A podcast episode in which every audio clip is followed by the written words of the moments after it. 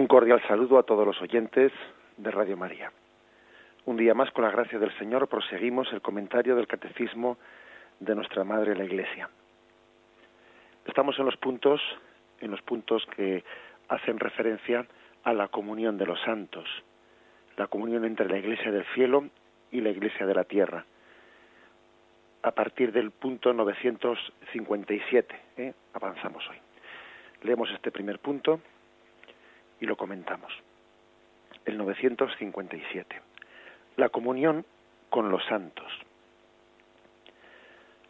No veneramos el recuerdo de los del cielo tan solo como modelos nuestros, sino sobre todo para que la unión de toda la Iglesia en el Espíritu se vea reforzada por la práctica del amor fraterno. En efecto, así como la unión entre los cristianos todavía en camino nos lleva más cerca de Cristo, así la comunión con los santos nos une a Cristo del que emana como de fuente y cabeza toda la gracia y la vida del pueblo de Dios. Y aquí viene una cita de San Policarpo, también obispo de los primeros siglos de la Iglesia. Nosotros adoramos a Cristo porque es el Hijo de, de Dios. En cuanto a los mártires, los amamos como discípulos e imitadores del Señor. Y es justo a causa de su devoción incomparable hacia su Rey y Maestro que podamos nosotros también ser sus compañeros y sus condiscípulos. Bien, en primer lugar, se hace mm, una pequeña explicación de, por qué veneramos el recuerdo de, de los santos. ¿no? Y dice eh, este punto del catecismo que no solo lo hacemos como modelos, ¿eh? sería sería una, un empobrecimiento, ¿no? Pues de esta de este misterio de la comunión de los santos o de cuál es la, la veneración que tenemos los católicos hacia los santos, si lo entendiésemos únicamente como unos modelos de imitación. Es cierto que lo son, o sea, es cierto que también los santos, cada uno de ellos refleja, pues, alguna, algún don de la santidad de Dios, pues, reflejado en un, en un modelo humano que nos puede resultar más fácil de imitar, pues por aquello de que cuando uno, por ejemplo, venera a un santo que vivió la vida matrimonial, está viendo cómo se realiza ese don de Dios en una circunstancia concreta, pues que igual para él le resulta más cercana. O cuando uno, por ejemplo, ve un santo, venir a un santo que vivió eh, pues en la vida sacerdotal, pues para ese sacerdote ve reflejado en una vida, en un modelo que es más cercano a él, más cercano a él, pues la santidad de Dios. Em, es verdad que nosotros tenemos un modelo cercano ¿eh? en los santos, porque cada uno de ellos em, refleja una pequeña parte de, de la santidad de Dios, pero realizado de una manera concreta, cercana a nosotros. Juan Pablo II, de feliz memoria, multiplicó las canonizaciones y procuró procuró canonizar santos que estuviesen cercanos a, nosotros en las incluso eh, en la vivencia histórica ¿eh? santos pues como San Maximiliano María Colbe que, que había vivido los horrores de los campos de concentración no en la Segunda Guerra Mundial santos que habían vivido circunstancias bueno pues mm, cercanas a nosotros porque con, ese, con esa multiplicación de las canonizaciones, lo que quería él eh, era subrayar, por una parte, que la santidad pues no es un privilegio raro de, unos pocos, sino que es la común vocación para todos los cristianos. En segundo lugar, quería también subrayar que son modelos eh, cercanos de imitación, que Dios es tan grande, tan grande, pues que es como la luz del sol, que se subdivide en montones de rayos pequeños que iluminan aspectos concretos de la naturaleza, ¿no? Y, nosotros en las virtudes de, cada de los santos vemos pequeños matices de la santidad que proviene de Dios. Cada uno de ellos no es capaz de reflejar la santidad de Dios, sino en pequeños aspectos, en pequeñas cosas, ¿no? Pero ocurre que si viésemos directamente, si mirásemos directamente al sol, pues posiblemente la luz sería tan intensa que no seríamos capaz capaces de captar todos los matices de ese sol. Y sin embargo al verlos reflejados en las pues en las plantas, en los pájaros, pues vemos matices en los santos son pues como pequeños espejos, espejos en los que se refleja la santidad de Dios, ¿no? Pero ojo, dice el dice el catecismo que no solo los veneramos como modelos, que hay más, que hay más que ellos, es decir, los veneramos también, sobre todo dice, sobre todo, para que la unión de toda la Iglesia en el Espíritu se vea reforzada por la práctica del amor fraterno. Es decir, venerando a los santos que están en el cielo, estamos mm, cumpliendo el mandato de Jesús de amarnos unos a otros. Porque no olvidemos que la Iglesia no solo es la Iglesia peregrina que está en esta tierra, la Iglesia es el cuerpo místico de Cristo entero y lo forman también pues la iglesia eh, que se purifica, la iglesia purgante y la iglesia triunfante del cielo. Con lo cual, amando a nuestros hermanos santos, cumplimos el mandato de Jesús, amaros unos a otros. Si no amásemos eh, a la iglesia del cielo, a los miembros que están en la iglesia del cielo, estaríamos incumpliendo eh, un mandato de Jesús. Ese es un aspecto en el que pocas veces hemos pensado, pero sí, sí, eso es cierto. El amor al prójimo no solo, se, no se refiere al que está en esta iglesia, sino también a todos los hermanos que están en la iglesia, en la iglesia del cielo. Además hay otra razón también en la que, en la que, por la que veneramos, ¿no? a los santos del cielo y es en cuanto que mm, mm, son intercesores por nosotros, intercesores que nos hacen presente la gracia de Cristo. Hace una distinción aquí el catecismo que es que es curiosa. Dice así como en efecto, está tomado esto de la Lumen Gentium, el capítulo 50. Así como la unión entre los cristianos, todavía en camino, nos lleva más cerca de Cristo, así la comunión con los santos nos une a Cristo, del que emana, como de fuente y de cabeza toda la gracia. Hace una distinción, pues, del tipo de comunión que tenemos con nuestros hermanos que están aquí en la tierra y con los que están en el cielo. ¿Qué distinción hace? Pues que la unión con nuestros hermanos que peregrinan aquí en la tierra nos lleva a Cristo, nos, nos pone en camino de ir hacia Cristo. Es como decir, me hago compañero tuyo para caminar junto contigo para que los dos vayamos a Cristo. Pero la unión con los hermanos que están en el cielo es distinta, porque ellos ya están plenamente unidos a Cristo. Con lo cual ya no es me pongo a caminar junto contigo para que vayamos los dos a Cristo, sino que ellos nos traen a Cristo. Se convierten en un conducto a través del cual Cristo llega a nosotros. Uno de los muchos conductos de los que Dios puede servirse para llegar a nosotros. El Señor puede llegar a nosotros de muchas formas, que para eso es el Señor, y su señorío le permite llegar a nosotros a través de muchos caminos, pero un camino, y muy querido del Señor, es utilizar a nuestros hermanos del cielo para a través de ellos llegar a nosotros. Ellos son como, ¿eh? nos traen a Cristo, son conducto, son eh, pues esa especie de acueducto, forman parte de, de, esa intercesión que aun siendo Cristo el único mediador, como decíamos ayer, no quiere servirse también eh, pues de esa intercesión, haciendo a esas criaturas suyas instrumentos también ¿eh? de, su, de su mediación. Bueno, esta es por lo tanto la, mm, el, el punto de partida. Y eh, y la cita de San Policarpo, que se cita aquí, mm, nos enseña mucho a matizar qué entendemos nosotros por veneración de los santos. Ya sabéis que nosotros en nuestra fe católica distinguimos la veneración a los santos de la adoración que damos únicamente a Dios. Nosotros no adoramos a los santos, veneramos a los santos. ¿Eh? ¿Qué diferencia hay entre una cosa y otra? Esta cita de San Policarpo aquí lo aclara mucho. Nosotros adoramos a Cristo, dice, adoramos a Cristo, porque es el Hijo de Dios. En cuanto a los mártires, aquí habla de los mártires, pero podría ser de todos los santos, los amamos. O sea, es decir, aquí no dice también adoramos, no, no, dice adoramos solo a Cristo. Y luego dice San Policarpo, y en cuanto a los mártires, los amamos como discípulos e imitadores del Señor.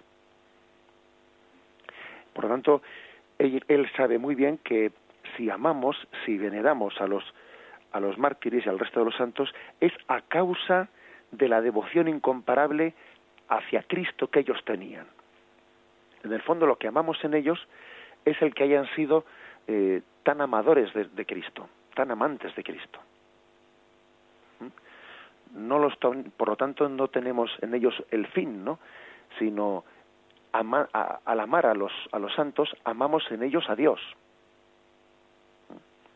Somos muy conscientes de que esos dones que tienen son recibidos de Dios. Un santo que tiene unas grandes cualidades son suyas, sí, pero son recibidas de Dios. Con lo cual yo al venerar a un santo estoy mm, de alguna manera venerando a ese santo en virtud de que de que como adoro a Dios glorifico a Dios por los dones que ha dado a ese santo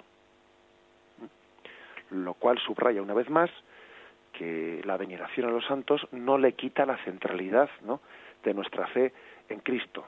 Nuestra fe está centrada en Cristo. ¿eh? Y, y, entonces eh, cuando uno mm, ordena correctamente ¿no? pues su, su devoción hacia los santos, ¿eh? su veneración hacia los santos, eso no le quita a Cristo la centralidad. Es más, cuando conocemos la vida de los santos, lo que hacemos es glorificar a Dios por las obras grandes que hacen los santos, en sus santos. Esto es importantísimo y de alguna manera pues centra las cosas en su justo en su justo equilibrio. Es decir, que ser santo es participar de la santidad de Dios y por tanto ser santo no es una especie de ser un pues un, un Superman, ¿eh? alguien que tiene unas cualidades especiales que no no no no eso no es así ese santo es grande porque ha participado de la santidad de Dios, porque se ha dejado amar por Dios, porque Dios ha hecho obras grandes en él. El entonces cardenal Ratzinger, en, algunas reflexiones que hacía como precepto de la Congregación para la Doctrina de la Fe, advertía a él, ¿no? Pues que el término heroico porque decimos que nosotros que los santos han vivido las virtudes en un grado heroico, que el término heroico es un adjetivo que con frecuencia puede ser malinterpretado, porque parece que la palabra heroico pues puede ser hacer cosas casi inasequibles, no para personas normales, y no ese es el sentido, ¿no? En el que nosotros decimos heroico. La, la santidad pues es la vocación común de todos nosotros, ¿no? Dios nos ha llamado a todos los hombres para ser santos. Es más, la santidad es una un mandamiento de Dios, ser santos, porque yo el Señor soy santo. O sea, que es que es una común vocación de todos nosotros. Y Cristo vino al mundo para hacer posible la santidad. Es más, en los evangelios se les llama santos a todos los cristianos. Lo tenéis, por ejemplo, en 1 Corintios 1.12, Romanos 1.5, eh, con mucha frecuencia eh, saludo a los santos, y, y, a los santos se refiere a todos los cristianos.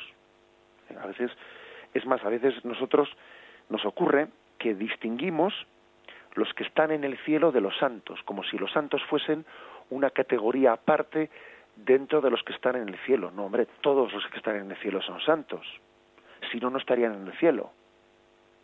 O sea, la santidad, pues es cuando alguien está santificado, ¿no?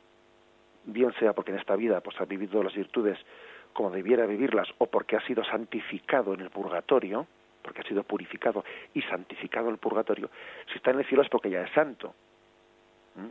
Alguien que está en el cielo porque después de una etapa de purificación, ¿no? En, lo que llamamos purgatorio, es santo. Si no fuese santo no hubiese ido al cielo. Todavía, todavía continuaría purificándose, ¿no? Quiere decir con esto que tenemos que, que pues quitar de nuestra mente la imagen, o sea, esa especie de aplicación que hemos hecho a la palabra santo o santidad, como si fuese algo distinto del común destino de todos nosotros en el cielo. Hemos llegado hasta a pensar, pues eso, ¿no? Que por una parte está en el común de todos los que se han salvado en el cielo, que esos son los que han tenido el cinquillo, y luego están los que son santos, ¿no? Que esos han tenido pues una especie de condición aparte eh, y no es así. Sea, todos los que están en el cielo son santos, aunque es verdad que hay grados de santidad mayores o menores. ¿eh? Pero si no, si no fuesen santos no estarían en el cielo. Bien, dicho, dicho esto, mm, dicho esto, uno puede, podríamos hacer alguna, eh, alguna referencia a una referencia a un texto bíblico que creo que es importante. ¿eh? Creo que es importante el texto de Mateo 23, 1, 11. A veces, eh, cuando se le ha acusado a la fe católica de que al venerar a los santos le está quitando la centralidad a nuestra fe en Cristo, diciendo que bueno, si veneramos a los santos, pues parece que entonces no hacemos de Dios el centro de nuestra religiosidad, etcétera y tal, ¿no? Se han solido se han salido a invocar algunos textos, mm, algunos textos de la Sagrada Escritura, como para intentar rebatir, ¿no? Pues eh, la eh, pues la fe católica eh, o esa costumbre católica, ese proceder católico de venerar a los santos. Y uno de esos textos es el siguiente, ¿no? Mateo 23. Y Mateo 23 dice, em, a partir del versículo 8, Vosotros, en cambio, no os dejes llamar maestros, porque uno solo es vuestro maestro, y vosotros sois todos hermanos. Ni llaméis a nadie Padre vuestro en la tierra, porque uno solo es vuestro Padre, el del cielo ni tampoco os dejéis llamar directores, porque uno solo es vuestro director, Cristo. El mayor entre vosotros sea vuestro servidor. A veces he invocado este texto pues contra, eh, contra el proceder de la Iglesia Católica, el que, bueno, venir a los santos, llama a maestro a alguien, llama padre en la fe, eh, o llama consejero espiritual o director espiritual, etcétera, ¿no? Porque parece que todo ese tipo de consideraciones dadas a las personas humanas únicamente debieran de darse a Dios. No llaméis nadie padre a nadie en la tierra. No llaméis mm, maestro a nadie en la tierra, porque uno solo es vuestro padre, porque uno solo es vuestro maestro, porque uno solo es vuestro director. Bueno, el caso es que mm, es cierto que Jesús dice estas palabras y las dice en un discurso que se refiere a los escribas y fariseos. ¿no? En la cátedra de Moisés se han sentado escribas y fariseos haced lo que os digan, pero no imitéis su conducta. Todas atan pesadas cargas en la espalda de la gente, pero ellos no mueven ni un dedo para llevarlas. Todas sus obras las hacen para ser vistos por los hombres. Se ensanchan las filacterias, alargan las orlas del manto, quieren el primer puesto en los banquetes y los primeros puestos en las sinagogas. Les gusta que les llamen rabí, que les llamen maestro. Bien, vamos a ver. El caso es que em, cuando uno ve cómo la tradición de la Iglesia y la misma Sagrada Escritura interpretó este texto de Jesús, entiende que la cuestión no está tanto en la utilización de esas palabras, la palabra padre, o la palabra maestro, o la palabra director, o la palabra consejero, sino si esa palabra, si, esa, si ese concepto de padre, etcétera, es utilizado como arrogándose para uno, arrogándose, pues el, el honor, el honor o entendiéndolo como delegado y al servicio del, honor de Dios Padre. Porque el hecho es que en la misma Sagrada Escritura vemos textos como los, como los siguientes, ¿no? Eh, en la misma los evangelistas usan con toda normalidad la palabra padre o padres, en un sentido propio más de 40 veces. ¿eh? Y Jesús mismo cita el cuarto mandamiento y exige respetar a Padre. Y por lo tanto, cuando dice no llaméis Padre a nadie en la tierra, también hay que compaginarlo con que no muchos otros sitios de la Sagrada Escritura se llama Padre o se llama Maestro. Por ejemplo, San Pablo se considera Padre de sus cristianos, que los ha engendrado en la fe. San Juan los llama hijitos míos. Históricamente las primeras generaciones cristianos de los cristianos no no tuvieron escrúpulo en aplicar ese apelativo de padre eh, a los superiores jerárquicos en la iglesia sabiendo que con ello no desobedecían una orden del señor. ¿por qué? porque ellos tenían claro que esa cualidad de la paternidad espiritual ¿eh? era una una participación de la de la única paternidad de Dios. Y lo mismo podemos decir de los santos no si a un santo llamamos padre, si le llamamos maestro, si le llamamos modelo, es en cuanto que participa de la única santidad de Dios. O sea, la que la primitiva comunidad cristiana interpretó este texto de Jesús no en el sentido literalista, ¿no? De decir, eh, bueno, no voy a llamar padre eh, a quien me ha engendrado, no voy a llamar maestro a quien me ha enseñado, no voy, no, no voy a llamar consejero a quien me ha aconsejado, no voy a llamar director a quien me ha dirigido, no llamaron sin ningún escrúpulo, llamaron padre o director desde, desde el primer siglo de la Iglesia, pero lo hicieron con la conciencia de que ese padre, de que ese director, de que ese consejero, de que ese maestro tenían esa autoridad hacia él delegada de Dios y que su paternidad, mm, etcétera, ¿no? o su santidad eran sino una participación de la santidad de Dios. Por lo tanto, creo que eh, remarcamos una vez más ¿no? que la forma que tenemos nosotros de venerar a los santos no ensombrece la santidad de Dios. Es más, glorificamos a Dios por la obra y por la santidad, ¿no? Por la obra de santidad que ha hecho en, en nuestros hermanos.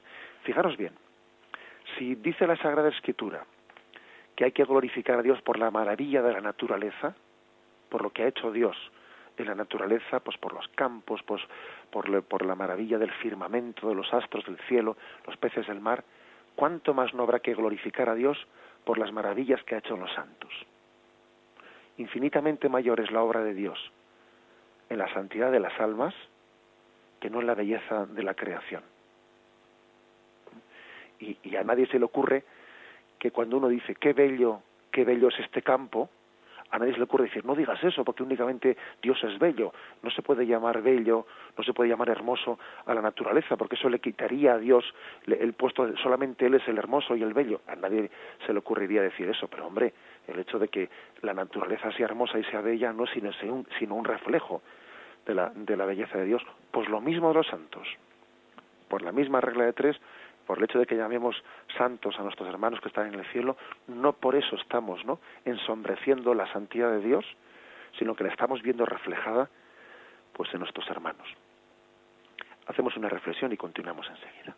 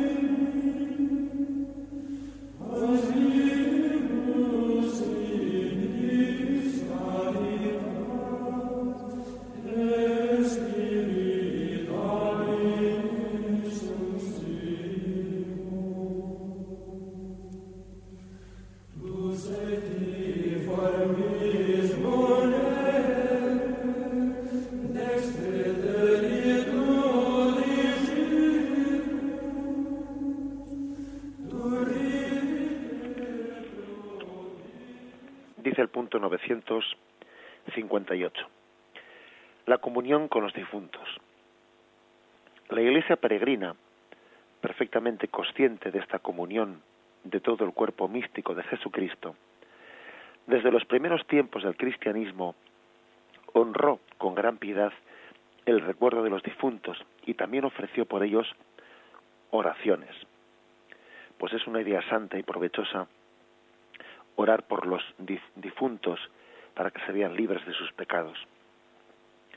Nuestra oración por ellos puede no solamente ayudarles, sino también hacer eficaz su intercesión en nuestro favor. Por lo tanto, habla de otra comunión distinta, pues con los, no solamente con los santos que están en el cielo, sino una comunión con nuestros hermanos difuntos. ¿Por qué es posible una comunión con ellos? Porque en el estado que llamamos de purificación, o el purgatorio, se vive ya la plena esperanza. Es decir, la virtud de la esperanza la viven con mucha intensidad ¿eh? nuestros hermanos que se purifican para ver a Dios. El estado de purificación del purgatorio es un estado de buena esperanza porque se sabe, el, alma es consciente que de allí no pues eh, se está preparando se está mm, posibilitando para gozar de Dios, ¿no? Que cuanto más se purifica, más capacidad tiene de, de recibir el amor de Dios, ¿no? Por eso, porque, porque estar en ese estado de buena esperanza, ¿no? De, de, de ser dados a luz para Dios, mm, podemos tener esa comunión con ellos. Una comunión que es en el doble sentido de rezar nosotros por, es, por esas almas del purgatorio y que ellas también interceden por nosotros. Nos imaginamos además que nuestros fieles difuntos por los cuales hemos orado, por su purificación, nos podemos imaginar que ellos se sientan em, pues con un agradecimiento inmenso ¿no? hacia aquellos que han orado por ellos. Cuando ellos han recibido pues esa oración eh, de purificación por parte nuestra, se sentirán, no podemos imaginarlo, creo, se sentirán tan agradecidos que ellos se sentirán con la necesidad de devolver, ¿no? En esa comunión que hay entre nosotros, pues eh, ese favor recibido de la oración que hemos hemos dirigido por su purificación, devolver ese favor en una intercesión ante Dios por nosotros. Es un amor, un amor que se traduce en, pues en una comunión mutua, ¿no?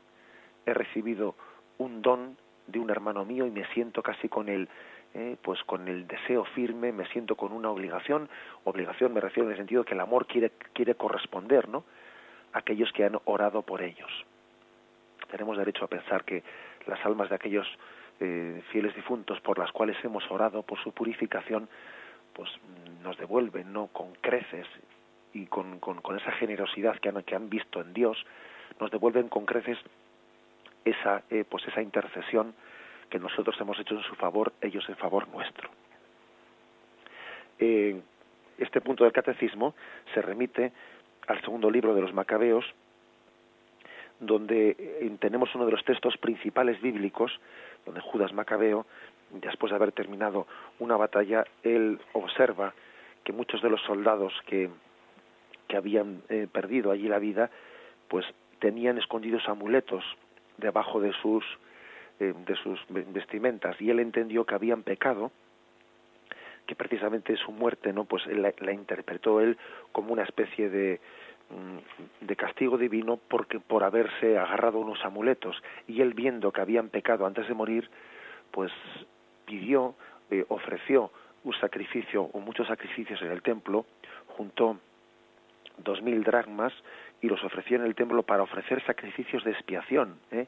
por aquellos eh, compañeros suyos que habían pecado poniendo su confianza en los ídolos antes de morir y bueno, pues ese sacrificio expiatorio en favor de los muertos para que quedasen liberados de sus pecados, pues es uno de los textos bíblicos que tenemos más claros sobre cómo existía desde el principio la costumbre de orar por la purificación eh, de, los pecados de los difuntos. Esa era una costumbre que desde el primer momento la comunidad cristiana vivió. A la veces a la, hora de ver cómo hemos interpretado ¿no? la, la doctrina de Jesucristo hay que ver cómo la interpretó la primitiva comunidad cristiana.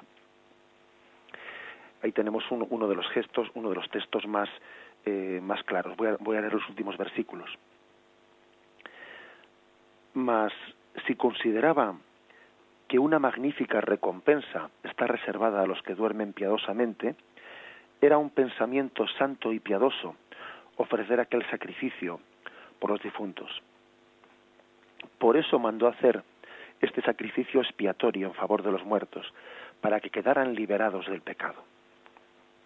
La oración por los difuntos, por lo tanto, esa, esa costumbre que desde el principio la comunidad cristiana tuvo, esa oración demuestra, eh, demuestra eh, pues la, la existencia de ese estado de purificación para algunos hermanos nuestros. Porque evidentemente aquellos que están gozando de la visión de Dios no necesitan de nuestra oración no la necesitan, porque ya están gozando con Dios en el cielo. Aquellos que estén apartados ¿eh? mm, por una decisión de autoexclusión de la, de la visión de Dios en el estado de condenación, pues tienden eh, como absolutamente ineficaz eh, esa oración por ellos, porque, porque Dios respeta su, su decisión de autoexcluirse de la gracia de, de su gracia de salvación. Por lo tanto, esa oración por los difuntos se refiere a aquellos que están en una, en etapa, en un estado pues de purificación intermedio, ¿no? que es camino de esa visión y gozo, y gozo en Dios. Se subraya, por lo tanto, en este punto la comunión que tenemos con, con los difuntos que se están purificando. Nosotros rezamos por ellos y ellos en una gratitud, pues que no, podemos ni siquiera yo creo que, que llegar a, a, cuantificar, ¿no? En una gratitud inmensa oran por nosotros en una comunión entre los que todavía no hemos llegado al cielo. Ellos todavía están de camino y nosotros también estamos de camino y nos apoyamos mutuamente. Lo meditamos y vamos a seguir ahora mismo.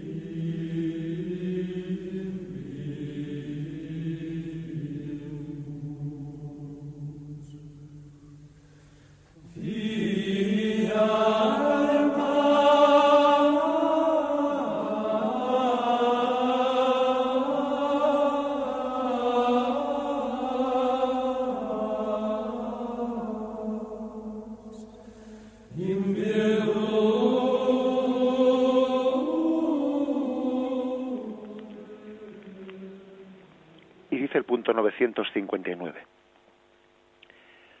Habla de, después de que hemos hablado de la comunión con los santos, la comunión con los difuntos, dice, en la única familia de Dios. Todos los hijos de Dios y miembros de una misma familia en Cristo, al unirnos en el amor mutuo y en la misma alabanza a la Santísima Trinidad, estamos respondiendo a la íntima vocación de la Iglesia. ¿Cuál es esa íntima vocación de la Iglesia? Pues esa íntima vocación de la Iglesia es ser sacramento de unidad, formar una única familia de Dios, convocar a la humanidad dispersa. La Iglesia eh, tiene la vocación recibida de Dios de ser comunión. Si la, si la Santísima Trinidad es una perfecta comunión entre el Padre, el Hijo y el Espíritu Santo, una comunión de tres personas en una única naturaleza, ¿no? La Iglesia está llamada a también trasladar esa, e, e, esa comunión, esa familia trinitaria, trasladarla a la tierra entre todos sus hijos. Tenemos una tendencia, fruto del pecado original en nosotros, ¿no? Y fruto de nuestros pecados personales, una tendencia a la dispersión. Como se dice popularmente, ¿no? Aquí cada uno es hijo de su padre y de su madre, ¿eh? Como, ¿Y qué qué se quiere decir con esa expresión? De que somos absolutamente irreconciliables, que cada uno tiene su genio propio, cada uno, sí, pero es que cuando se dice que aquí cada uno es hijo de su padre y de su madre, nos olvidamos que tenemos un padre común y que en él estamos eh, debemos estar no perfectamente unidos. La Iglesia pues está realizando eh, esa vocación para la que fue engendrada por Cristo, ¿no? Para convocar a todos eh, sus hijos igual que Jesús tiene esas parábolas en el Evangelio del buen pastor que no descansa hasta unir todo el rebaño, pues también la Iglesia tiene esa mm, vocación de ser convocante, o sea, convocar a todos sus hijos en una misma en una misma familia, sacramento de unidad, pues.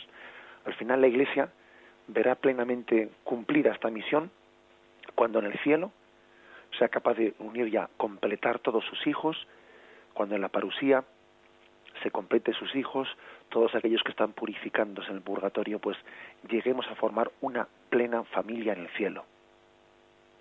Entonces la Iglesia dirá, misión cumplida. Hemos convocado a todo el rebaño, ¿no?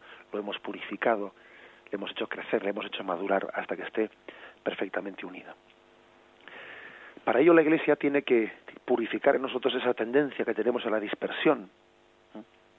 Con mucha frecuencia nosotros se suele, suele ocurrir que nos valoramos mucho más por lo que nos diferencia que por lo que nos une. Y es más, eh, pues vemos hasta esto en los niños, ¿no? Luego los jóvenes, luego los mayores, pues que si el niño, si un niño se está un poco envaneciendo, se está ufanando de que yo no sé qué, y el otro tiene que decir, ah, pues yo no sé cuántos, ¿no? Quiere decir que sencillamente uno se tiene que contraponer al anterior para valorarse a sí mismo. Si no somos distintos del anterior, parece que entonces mm, pues no, no tenemos una autoestima, ¿no?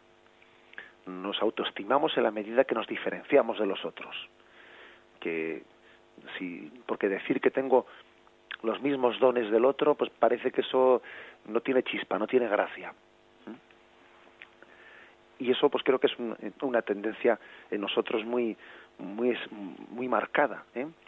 fijémonos que Babel la torre de Babel que es fruto de en consecuencia del pecado en ella los hombres tienden a, a diferenciarse no pues en pueblos distintos en razas en lenguas distintas y sin embargo Pentecostés es como la, es como la contra Babel Pentecostés es la imagen de la iglesia en la que las diferencias de los hombres quedan casi minimizadas, ¿no? Pues en, en la unidad en Cristo, en la unidad convocada por el Espíritu Santo. Pues hay que decir que la Iglesia es sacramento de unidad. Es verdad también, pues que Dios también nos ha creado distintos y que hay una diversidad enriquecedora. Eso es verdad. Pero, mm, pero yo creo que hoy en día en nuestra tentación no está en borrar la diversidad enriquecedora, ¿no? Sino quizás en que cada uno somos, pretendemos casi eh, estima, valorarnos a nosotros mismos únicamente lo que me diferencia del otro. Y ese pues, es uno, de los grandes males que tenemos. ¿eh? Si no me veo distinto a los demás, no, pues parece que entonces no soy nadie. Decir que soy, pues, mm, de la misma condición que soy hijo de Dios como los demás, parece que eso no tiene chispa, ¿no? Tengo que ser distinto, tengo que remarcar mis diferencias con los demás. ¿eh? Hay un texto de un, de un pensador, de un pensador Schopenhauer, que decía él que quien no tiene nada mm, auténtico por lo que valorar su vida tiende a envanecerse pues que yo porque he nacido aquí tú porque eres de otro sitio distinto ¿eh? yo me envanezco de haber nacido aquí o de haber nacido allí o quizás de ser de una raza o de otra raza o a veces o sencillamente a veces no de, tener una afición pues por un por un equipo de fútbol y tú de otro siempre estamos remarcando lo que nos diferencia no sintiéndonos sintiéndonos contrapuestos a los demás. Y sin embargo la Iglesia ha recibido la vocación del Señor de convocarnos a todos en una misma familia y de que nos valoremos todos por la común dignidad de hijos de Dios. Aquí la Iglesia pues está, está sencillamente remarcando especialmente nuestra común vocación a glorificar a Dios por toda la eternidad, ¿no? Cuando estemos en el cielo, esas diferencias por las que nos hemos peleado aquí en la tierra, pues resultarán ridículas, como nos podemos imaginar. Será absolutamente ridículo, ¿eh? pues ridículo, pues eh, en el cielo, muchas cosas que aquí nos han nos han absorbido tremendamente, ¿no? Guerras, guerras de pues pues de tribus, pues cuestiones que nos han podido enfrentar de, cuestiones políticas, no cuestiones de lengua, eh, y tantísimas cosas de las cuales aquí hemos podido llegar a hacer pues un absoluto que en la comunión de los cielos son ridículas, absolutamente ridículas. Y, allí no sé cómo, no, cómo podemos llegar a sentirnos, ¿no? Pues cuando uno se da cuenta que ha empleado aquí sus mayores energías en cosas que son pasajeras, cuando resulta que allí nuestra comunión es en el amor de Dios, glorifiquemos por lo tanto al Señor ¿eh? por haber tenido por haber tenido pues esta este don de la Iglesia que nos ha ido educando educando en la en la comunión ¿eh? en la en la comunión también los padres cuando educan a los hijos pues tienen que educarles a esa, a esa comunión entre los hermanos a esa comunión eh, ellos pueden entender un poco la dispersión que cada uno busque su genio propio ¿eh? olvidándose de dónde están sus hermanos y los padres están continuamente recordando a sus hijos, oye, ¿dónde está tu hermano? Igual que eh, se lo recordaba también Yahvé, a Caín le preguntaba por su hermano, igual que también el padre de la parábola del hijo pródigo, cuando el hijo le dice, eh, el hijo mayor le dice, porque ese hijo tuyo, que ha gastado el dinero, eh, pues de mala manera, el padre le responde, deberías alegrarte porque este hermano tuyo, cuando uno le dice ese hijo tuyo, olvidándose de que es su hermano, el padre le responde diciendo, oye, deberías alegrarte porque ese hermano tuyo, que no solo es hijo mío, eh, que también es hermano tuyo. Se trata pues, la Iglesia tiene la labor materna de que nos sintamos hermanos y de que esa comunión que vamos a tener en el cielo comience ya aquí en la tierra que nos sentamos aquí como hermanos, aquellos que estamos llamados a estar en el mismo coro celestial. Y allí, sin duda alguna, vamos a cantar todos el mismo tono. Y allí no haber nadie que esté, que tenga eh, pues un tono disonante, ¿no? Y sin embargo aquí tenemos tonos disonantes, cuando resulta que estamos llamados a cantar en un coro perfectamente sintonizado, ¿no? Donde no haya ninguna voz que, que tenga que esté, que esté siendo discordante con las, con las demás. Bien, dejamos aquí pues la explicación del, del catecismo en el día de hoy. De esta manera hemos completado el capítulo referido a la comunión entre la Iglesia del cielo y la Iglesia de la tierra. Bien, damos gracias eh, por haber podido compartir eh, pues este comentario del catecismo. En Dios mediante proseguiremos mañana. Me despido con la bendición de Dios Todopoderoso. Padre, Hijo y Espíritu Santo, descienda sobre vosotros. Alabado sea Jesucristo.